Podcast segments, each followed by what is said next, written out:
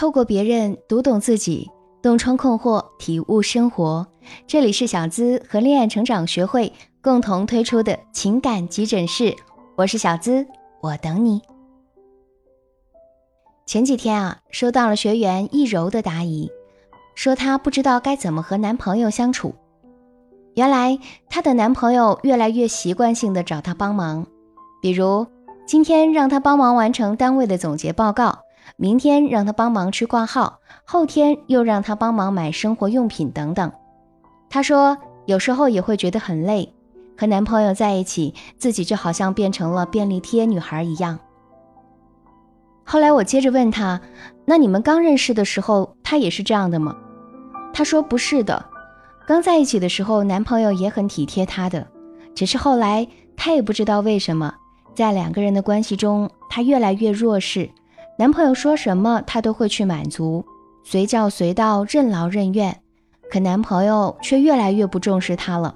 她也想过反抗拒绝，可又不知道该怎么开口。其实，在生活中，我们也经常会遇到像易柔这样在感情里委曲求全的傻姑娘。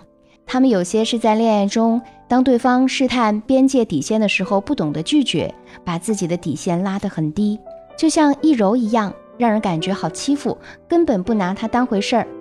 还有一些是在面对异性追求的时候不懂得拒绝，就会让人以为她是那种很轻浮、来者不拒的女孩。可实际上，这些姑娘们其实只是不知道怎么拒绝而已。但这样的她们不仅会在感情中不断的委屈受挫，在职场中更是困难重重。就像命中注定我爱你中的便利贴女孩陈心怡，在职场上，她给人感觉也是很好说话、很好欺负，同事不管什么事儿都喜欢甩手扔给她去做，看似好像是人缘很好，可真正遇到麻烦的时候，也没有人站出来帮她说话。有时候遇上比较麻烦的事情，大家都不愿意接手，她害怕团队氛围会因为这件事儿变得很尴尬。在还没有决定之前，就先跳出来大包大揽，虽然得到了同事的夸奖，但也把自己累得够呛。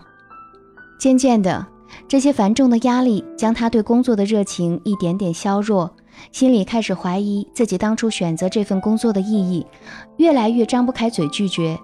撑了几个月之后，终于忍不住落了泪，委屈、心酸、压抑全部交织在一起，一并涌出。想逃离，想放弃，甚至不断的问自己：我怎么那么没用？不仅如此，不懂得拒绝的女生，她的生活也是一团糟。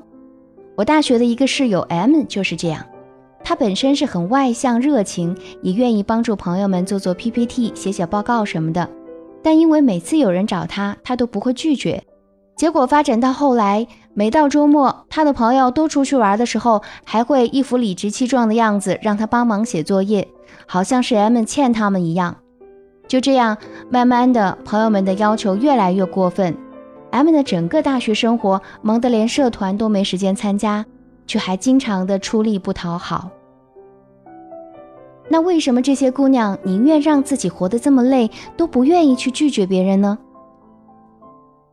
其实啊，很多姑娘觉得拒绝很难的原因，是在心里常常觉得让对方失望是我的错，得不到帮助，他应该很无助吧。甚至当有人请求你帮忙的时候，你会在自己心里进行一大串的心理活动，担心如果拒绝了对方，会伤害彼此之间的感情，对方肯定会认为你很小气、人情淡薄，甚至埋怨你等等，从而选择委屈自己。表面上看，你好似是因为担心他人被拒绝以后的反应和心情，过度的为他人考虑，所以不敢拒绝对方。但实际上，真正的动力来源于你自身，害怕拒绝会演变成争吵和冲突，所以才会通过答应对方的请求，讨好别人来达到避免冲突的目的。而这个感觉更深层的原因，其实是来自于。我们在最初的家庭关系当中没有体验到被接纳的安全感，所以你自身没有建立起好的框架，总是把自己困在别人的眼光里，通过迎合讨好他人的方式来获得认可和肯定。但这样的结果往往是你即使赢得了关注，也不能体现自己的价值。而我们看到的更多是小心讨好的唯唯诺诺和不会拒绝带来的精疲力竭。所以啊，学会拒绝要求，我们迈出的第一步就是建立起自身的框架。有框架、自我价值感高的人，他们知道别人的评论都是别人心境中的自己，并不是真实的自己。而那些真正的亲情、友情、爱情，他们会更加尊重你的付出和努力，并不会因为你的一两次拒绝而流失。正如三毛曾经说过：“不要害怕拒绝别人。如果自己的理由出于正当，当一个人开口提出要求的时候，他的心里根本就预备好了两种答案。”所以，给他任何其中一种答案都是意料之中的。说到这儿，也让我想起了曾经的美国第一夫人杰奎琳。作为肯尼迪总统的妻子，可想而知，邀请他参与的社交活动该有多么的频繁。可是他却坚持对那些没有意义的聚会通通拒绝，省下来的时间，他会做自己喜欢的事情。渐渐的，他的坚持也开花结果。让她以自己独特的气质、高雅的举止和丰厚的知识底蕴，成为了代表一个时代的女性风范。不过，说到框架，这的确是一个比较主观的东西，需要我们认可自己的重要性，尊重自己的感受。但是很多时候，因为我们分不清自己的底线在哪儿，从而导致我们在建立框架的时候，很容易因为对方不满的反应，就一不小心又变成了烂好人。对此啊，老师建议，你可以通过强化自我意识，学会把自己的需求放在第一位的方式，来帮助你打破恶性循环。也就是说，每当你觉得自己忍不住又要圣母心的时候，先停下来，深呼吸三次，暗示自己：我的时间和精力不是别人可以随意挥霍的，我的尊严也容不得别人随意践踏。然后再冷静地思考一下自己的选择。在这个情况下，我能做哪些事情？哪些事情是我可以控制的？哪些是我能力之外的？我是不是只接受了我能力之内自己可以控制的事情？还是我又习惯性的害怕说不了？如果之前的坏习惯想拐跑你，就学着做一次这样的自问自答，你会重新意识到自己的底线和需求，从而帮助你去对抗那些坏习惯。记住啊！只有你先温暖了自己，才有力量去拥抱别人，成为一个内心独立、有框架的人，不随意用你的时间去讨好世界，你才能拥有说不的勇气。当我们有勇气慢慢尝试着说不的时候，为了更容易的说出来，这个时候啊，我们也可以使用一些拒绝时的话术小技巧。第一，限制条件法。当我们有勇气慢慢尝试着说不的时候，为了更容易说出来，这个时候啊，我们也可以使用一些拒绝时的话术小技巧。比如说，当朋友邀请你一起去参加某个聚会的时候，你可以表示：“真的吗？那太好了，我早就想和大家聚聚了。”接着，别忘了还要加上你的条件。要不是我今晚要兼职，我一定和你去了。要不改天有空的时候咱们再聚吧。通过这样加上一个限制条件的方式拒绝对方的请求，既不会让对方觉得伤面子，好像我们也不是那么难以开口了。第二个方法是三明治技巧，这是一个非常有效的说不的方法，就是把否定放在中间，就像三明治中间的夹心一样，两边都用肯定和夸赞的话，这样可以让你的拒绝显得让人更容易接受。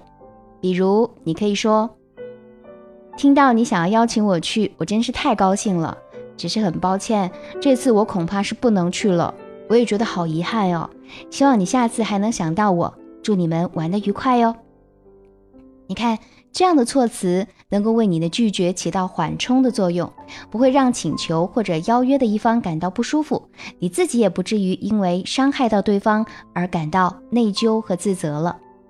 第三个方法。适当的贬低自己。如果你对于这件事并不是很擅长，你完全可以用贬低自己、抬高其他人的方式去拒绝对方。比如，如果有人让你帮他修电脑的时候，就可以回应说：“哦，你说的这个事儿，我想如果是一个更擅长电脑的人来做就更好了。你知道我也不是太懂这个方面，不如你问问别人。